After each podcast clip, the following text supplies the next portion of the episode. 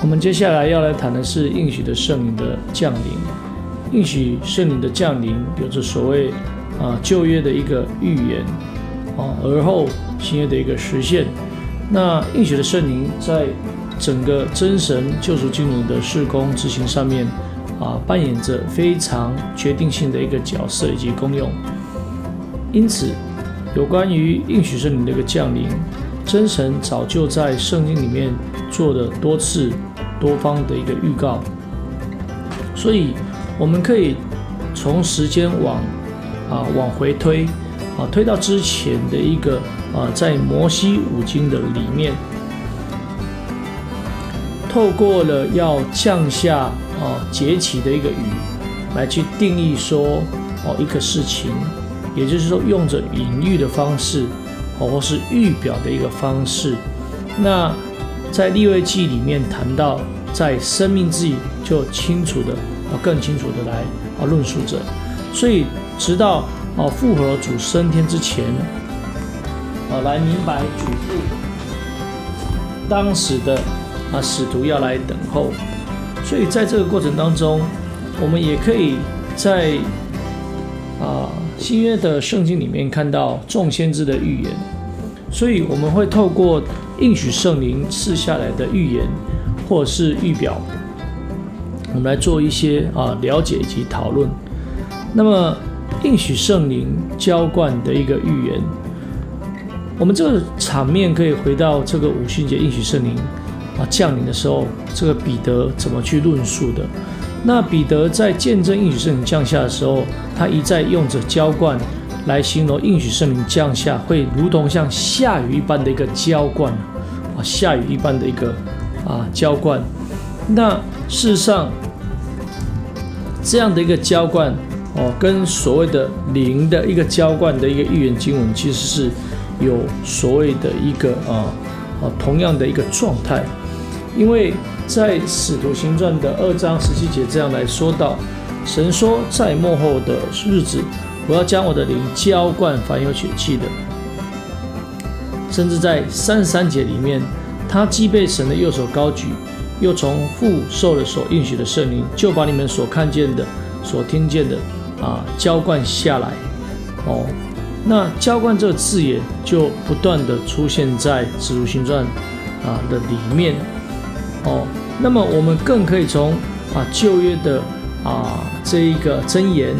或是以赛亚书里面，也就是先知书里面，哦，都可以清楚的看见。哦，举例来讲，在以赛亚书三十二章十五节里面这样谈到：等到圣灵从上来浇灌我们，旷野就变成肥田，肥田就看作这个啊树林。又或是啊这个约尔先知，也就是当时彼得的引用：以后我要将我的灵浇灌凡有血气的。事实上，浇灌这个字眼，哦，除了在刚才所说的《使徒行传》以外，在约书里面也有，甚至在其他的旧约经卷里面都不断的出现。那么为什么会出现呢？事实上，这是神哦，也是真神对他子民的一个应许。在末后的日子里面，他要将那灵浇灌降临在每一个子民的身上，也就是用浇灌的方式来充满他们。所以。在彼得哈，我们回到彼得五旬节应许圣灵浇灌这个浇灌的时候，彼得所运用的这个圣灵的浇灌，事实上哦，我们可以从使徒行传二章十七节、十八节到三十三节三次，三次都提到这样子的一个论述哦，我们就可以知道哦，跟当时的保罗哦，不管是写下罗马书或是提多书里面，都有着哦，就是同质性的一个使用。哦，举例来讲，这个保罗在写信给罗马教会的时候，他说将神的爱浇灌在我们心里；又是保罗写写给啊个别的一个啊一个信徒，就是提多，哦，就是圣灵，就是神借着耶稣基督我们救主后浇灌在我们身上。所以，我们从这边可以看见，这是一个预言性的，而且有一着有着一个啊所谓的一个应验性。那接下来我们要来再来看看。这个圣灵临到的一个啊预言，如果我们把使徒行传的一章八节跟路加福音的一章三十五节来做一个啊对关，或者是把它平行的一个排列的时候，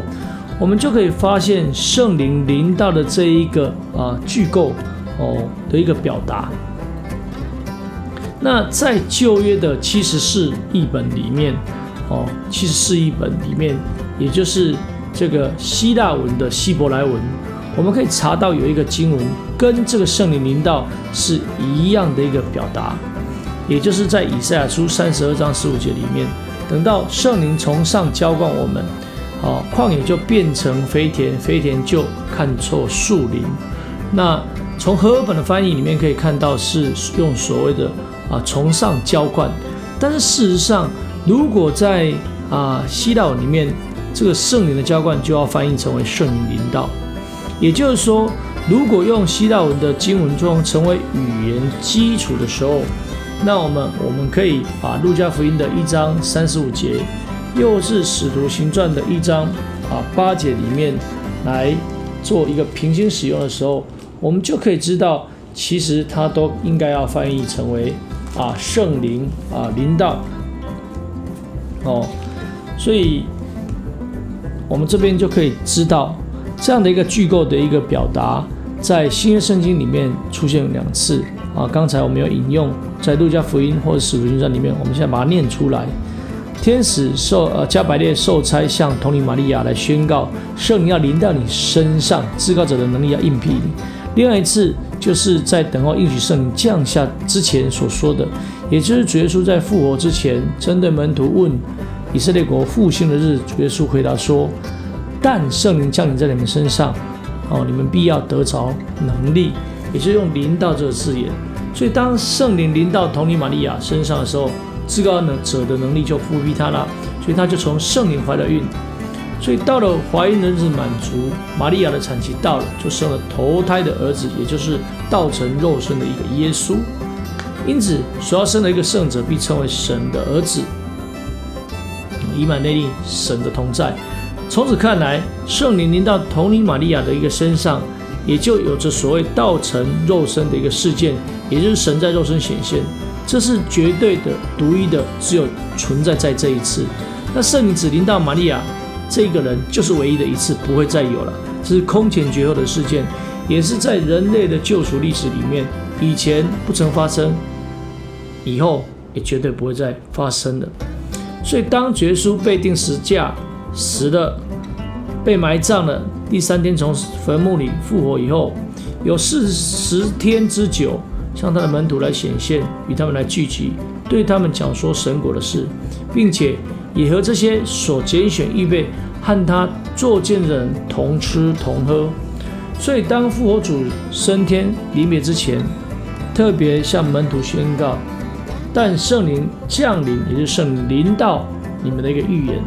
所以圣灵临到的这个神的一个恩典，在哦这个人类史上